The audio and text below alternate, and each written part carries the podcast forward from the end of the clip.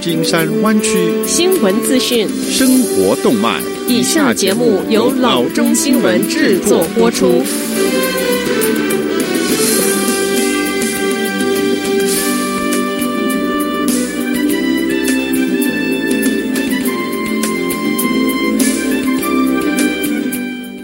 各位听众，大家好，欢迎来到老中广播电台的节目，我是君君。我们首先来关注今天的旧金山湾区地方消息。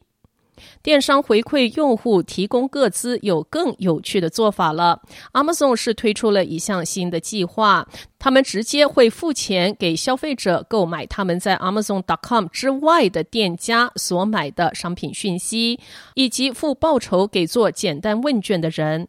该计划称为 Amazon Shopper Panel。要求用户每个月提供十张不是 Amazon.com 的零售商收据，其中包括杂货店、百货店、药局、休闲娱乐场所等等。Amazon 旗下所属的零售商是不可以的，好比说 Whole Foods、Amazon Go、Amazon Four Star 以及 Amazon Books。参加聚会的人可以利用 iOS 和 Android 上新推出的 Amazon Shopper Panel 行动应用室，来为符合条件的纸本收据拍照，或者是选择通过电子邮件的方式发送收据到 receives at panel dot amazon dot com，这样就可以获得十元的奖励。不过这不是现金，他们会把它存放在 Amazon Balance 之中，或者是作为慈善捐款。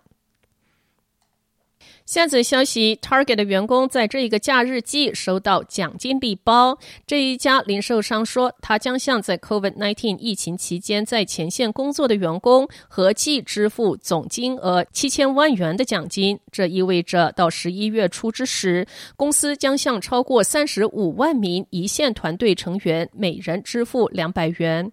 Target 说，这是公司在疫情期间推出的第四轮薪酬激励措施，在这个前所未有的时刻，继续表达公司对一线员工的感谢。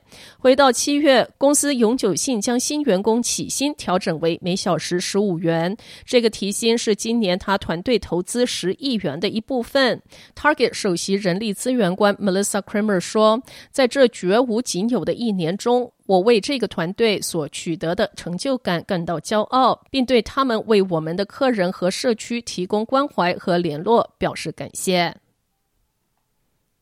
下则消息，在得知一些学生在校外不遵守 COVID-19 协定之后，Canfield Marine Catholic High School 宣布关闭当面授课两周。学生违规行为包括参加一个大型的学生聚会和多起夜不归宿的事件。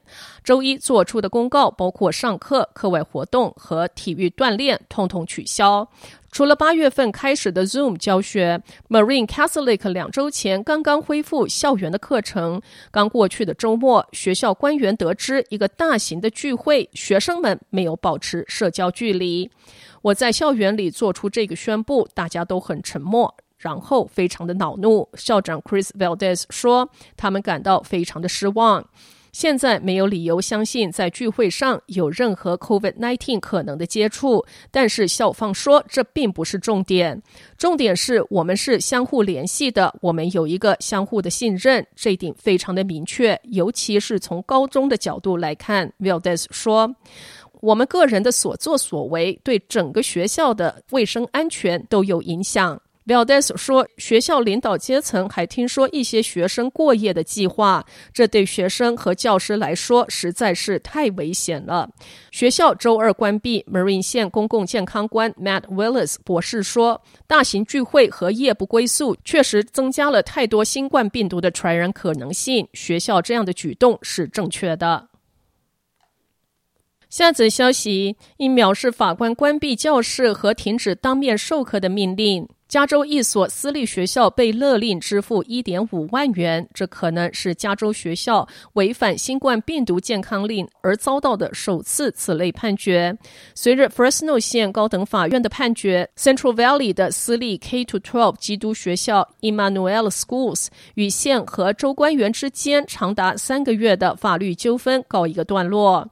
法官在判决书中说，有压倒性的证明表示，Emmanuel 学校违反了他九月十五日的命令。他对学校处以五万元的罚款，但考虑到学校承诺停止当面授课和遵守州和地方的健康要求，暂缓其中的三点五万元的罚款。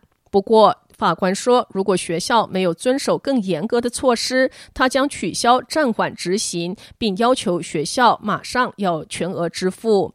Emmanuel School 位于 Ridley，大约有六百名的学生。八月十三日，学校不顾公共健康令，为秋季学期开学。当时，由于 COVID-19 感染率上升，Fresno 县被列为州监测名单中。在统计资料显示感染率下降前，名单上各县的学校是不可以重新开课的。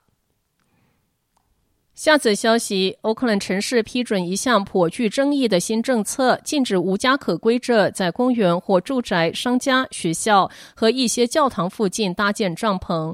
欧克兰市议会周二一致通过这项措施。根据这项措施，只有遵守安全和卫生规定，无家可归者才可以在城市某些地区搭建营地。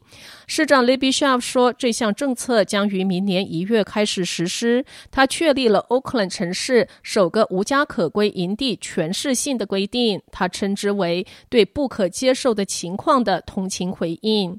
自二零一七年以来，房屋售价中值约七十五万元的欧克兰无家可归人口增长了百分之六十三，约有四千名的无家可归者，其中许多人住在至少一百四十个帐篷和房车营地中。跨部门运营主任 Joe DeVries 在一份报告中说：“这个问题已经超出城市目前的政策环境。根据新的规定，无家可归者不可以在以下范围内搭建营地：距中学学前班或儿童保育中心一百五十英尺的范围。”高中一百英尺的范围，家庭、企业、公共公园和礼拜场所五十英尺的范围内，或者是无家可归收容所二十五英尺的范围内。根据新规定，无家可归者营地可以设在一个高敏感区域，但前提是他们由非营利组织或者是信仰组织管理。城市将这一些区域定义为营地会影响无家可归者和居住人口的健康和安全的场地。无家可归者可以在低敏感的区域搭建帐篷，但是帐篷必须搭在街角的一侧，不得堵塞人行道或自行车道，不得储存易燃的燃料或者是轮胎，也不得占用超过每个人十二乘十二英尺的面积。根据 East Bay Times 的报道，Homelessness Administrator Daryl Dudson 在虚拟会议中说：“这不是为了给人们定罪，这是说，如果你要住在这儿，让我们建立一些基本标准，保护你自己的安全。”好的，以上就是生活资讯。我们接下来关注一下天气概况。今天晚上湾区各地最低的气温是五十三度到五十五度之间，明天最高的气温是六十六度到七十四度之间。好的，以上就是生活资讯以及天气概况。新闻来源来自 triple w dot news for chinese dot com 老中新闻网。好的，我们休息一下，马上回到节目来。